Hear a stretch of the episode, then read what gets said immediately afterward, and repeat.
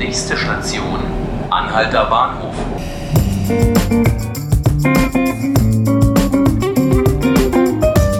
Hallo, hier ist Ruth Ziesinger. Sie hören den Podcast 5 Minuten Berlin und ich freue mich, dass Sie mit dabei sind. Spätestens seit dem Roman Herr Lehmann ist die Markthalle 9 in Kreuzberg vielen Menschen auch über Berlin hinaus ein Begriff. Denn der Titelheld des Romans, den übrigens Sven Regener geschrieben hat, also der Titelheld Herr Lehmann, der hat dort oft und gerne gefrühstückt in dieser Markthalle. Um die gibt es jetzt Ärger. Und warum? Darüber spreche ich gleich mit meinem Kollegen Robert Klages. Vorher möchte ich Ihnen gerne aber noch einen Ausblick auf ein Thema geben, das diese Woche höchstwahrscheinlich viel Aufmerksamkeit erfahren wird. Es geht um die Missbrauchsfälle in der katholischen Kirche und wie die Kirche in Deutschland damit umgeht. Denn an diesem Montag kommen in Lingen im Emsland die katholischen Bischöfe zusammen für eine ganze Woche und zwar zu ihrer Frühjahrsvollversammlung. Diese Vollversammlung findet jetzt gerade mal zwei Wochen nach der Anti-Missbrauchskonferenz im Vatikan statt. Und diese ist ja von verschiedenen Seiten ziemlich kritisiert worden als nicht weitgehend genug. Und jetzt in Lingen geht es eben vor allem darum, was die Bischöfe vor Ort tatsächlich tun können und wollen. In den vergangenen Tagen haben Bischöfe schon Maßnahmen angekündigt und in Lingen wird dann zum Beispiel am Mittwoch der Missbrauchsbeauftragte der Bischofskonferenz auch Stellung dazu beziehen.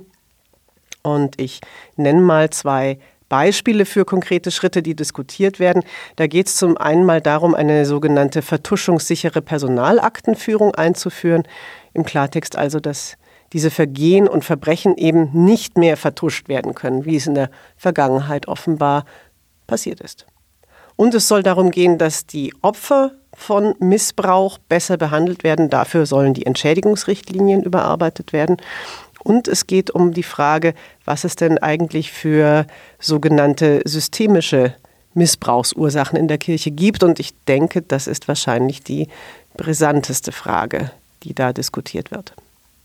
So, und hier soll es jetzt um eine Kreuzberger Institution gehen, die Markthalle 9. Ich spreche darüber mit meinem Kollegen Robert Klages.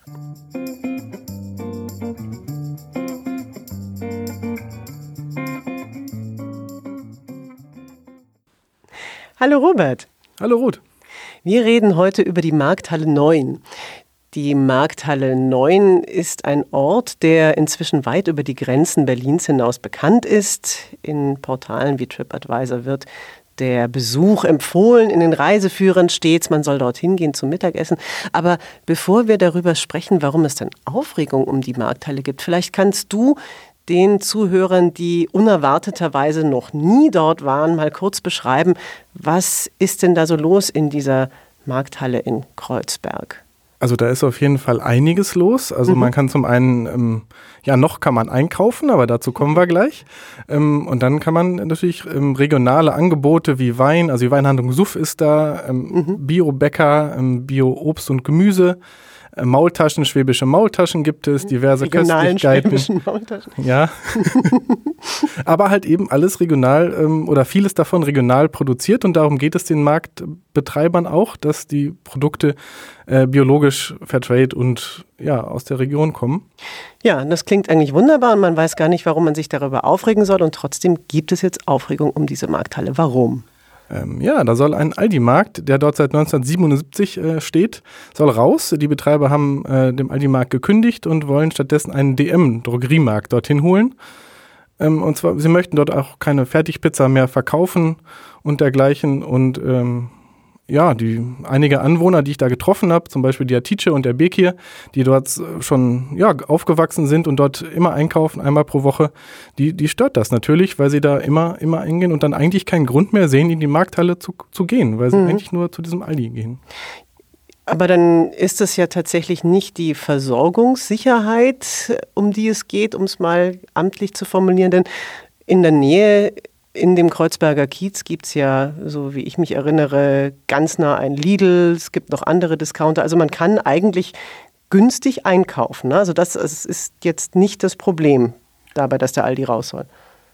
Ich denke auch, also man kann auf jeden Fall in zehn Minuten, sagte ja Tietje, sei sie im Lidl, aber darum, das, das wolle sie nicht. Sie gehe immer zum Aldi und sie würde da auch gerne weiterhin hingehen. Ähm, das Problem ist allerdings wahrscheinlich auch ein anderes. Sie meinte, sie fühlt sich jetzt in letzter Zeit und schon seit längerem nicht mehr so wohl. Sie fühlt sich dort fremd, obwohl sie ja eigentlich immer dorthin geht. Sie meinte, früher hätten sich die Nachbarschaft und ihre Freunde dort getroffen, hätten da geredet, dort gesessen mhm. und neuerdings fühlt sie sich dort, ja, fremd und beobachtet. Mhm. Und von wem fühlt sie von, sich beobachtet oder fremd? Sie beschrieb es so von von, neuen Leuten, die halt äh, früher nicht dort gewesen seien und das sei jetzt so, als seien diese Leute schon immer da gewesen und sie sei die, die neu hinzukommt, plötzlich. Also die, die Verdrängung, die Gentrifizierung ist da so ein bisschen greifbar. Ne? Man sieht mhm. Touristen mit Sektgläsern und so weiter. Und da fühlt sich die Atice, also eine tolle Frau, die ich da getroffen habe, und der Bekir, auch ein ganz netter Mann, ähm, die fühlen sich dann nicht mehr so wohl dort. Das ist ja interessant, die Betreiber der Markthalle selber, die äh, ja auch damit konfrontiert sind mit diesem Protest, die haben jetzt selber nochmal sich mit einem langen Brief online an die Besucher, an ihre Besucher gewandt und haben darauf hingewiesen, dass es vor zehn Jahren ja schon einmal große Aufregung um die Markthalle gab. Damals war es aber so, dass die Markthalle als Ort, so wie sie denn existiert, erhalten bleiben sollte und eben nicht anstelle eines großen Super oder nicht eines groß, für einen großen Supermarkt weichen sollte. Jetzt ist eben die Aufregung, dass ein Aldi weg soll. Das ist schon interessant, wie sich so innerhalb von einem Jahrzehnt dann so eine Debatte ganz anders entwickeln kann, ja? Ja, und das finde ich auch ganz interessant. Genau, also die, ähm, jetzt weiß ich nicht weiter. ist, es, ist es denn tatsächlich von den Preisen her so, dass man sich, dass, dass die anderen Angebote so stark abweichen in der Markthalle im Vergleich zu diesem Aldi? Das ist natürlich ähm, viel teurer als, als der Einkauf bei Aldi, das, das schon. Also man bekommt eine, ich habe mir eine sehr leckere Pizza, italienische Pizza gekauft für, ähm, ich glaube, 3,80 Euro.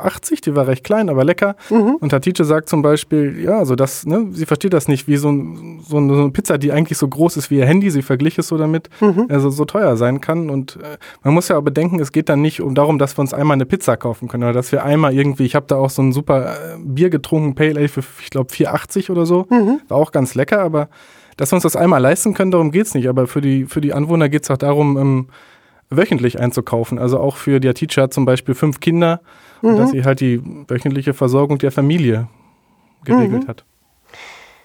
Anstelle des Aldis soll ein DM dort hinkommen.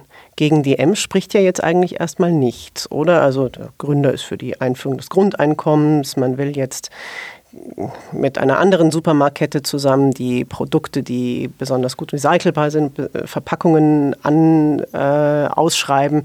Das klingt ja eigentlich alles erstmal sehr positiv, oder? So erklären das auch die Marktbetreiber, genau. Die sagen auch, es, ähm, es musste ein, ähm, ein, es musste ein Drogeriemarkt äh, schließen, vor einigen Jahren wohl dort und deswegen sei dieses Angebot wohl unterbesetzt und sie wollten auch Babynahrung und Pflegeprodukte, das wäre, wäre, wäre wohl nachgefragt worden, dass sie das anbieten in der Halle und das ergänzend mit dem regionalen Obst und Gemüse sei für sie das bessere Angebot als der Aldi, so haben das die Marktbetreiber mir gegenüber äh, erklärt.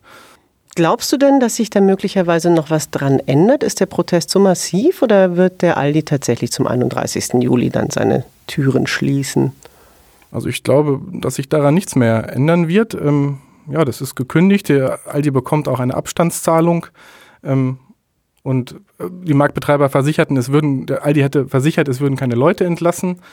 Ja, und ich glaube eher, dass es sich noch weiterentwickeln wird. Es soll um, zu einem großen House of Food sich weiterentwickeln. Das ist ein Programm des Senats, worüber sich, äh, worum sich die Markthallenbetreiber gerade bewerben. Mhm. Da geht es dann darum, regionale Produkte und nachhaltige Produkte äh, weiter zu fördern. Und dafür soll das dann auch ausge, ausgebaut werden. Mhm. Und da ist es dann wieder die Frage, wer es sich denn dann leisten kann. Ja, ja, genau. Aber das, das Prinzip, es wird dann auch gefördert vom Senat und so wie die Markthallenbetreiber sagten, soll, soll es trotzdem günstig äh, bleiben. Ich glaube aber, dass der Begriff von günstig ist natürlich für jemanden, der fünf Kinder hat, ist der Begriff, ähm, hat man andere Preiseinschätzungen als die Markthallenbetreiber vielleicht. Und auch da entstehen natürlich äh, Konflikte. Du wirst sicher wieder hingehen, Robert, und uns dann weiter darüber berichten können. Jetzt danke ich dir erstmal, dass du hier warst. Gerne und vielen Dank. Und an Sie, liebe Zuhörerinnen und Zuhörer, ebenfalls vielen Dank fürs Mit dabei sein. Das war unser Podcast 5 Minuten Berlin. Sie können ihn hören auf tagesspiegel.de oder Sie können ihn abonnieren bei Spotify oder iTunes. Und ich freue mich, wenn Sie uns schreiben an podcast.tagesspiegel und uns Feedback geben, was Ihnen gefällt oder was wir vielleicht anders und besser machen können. Mein Name ist Ruth Ziesinger. Machen Sie es gut.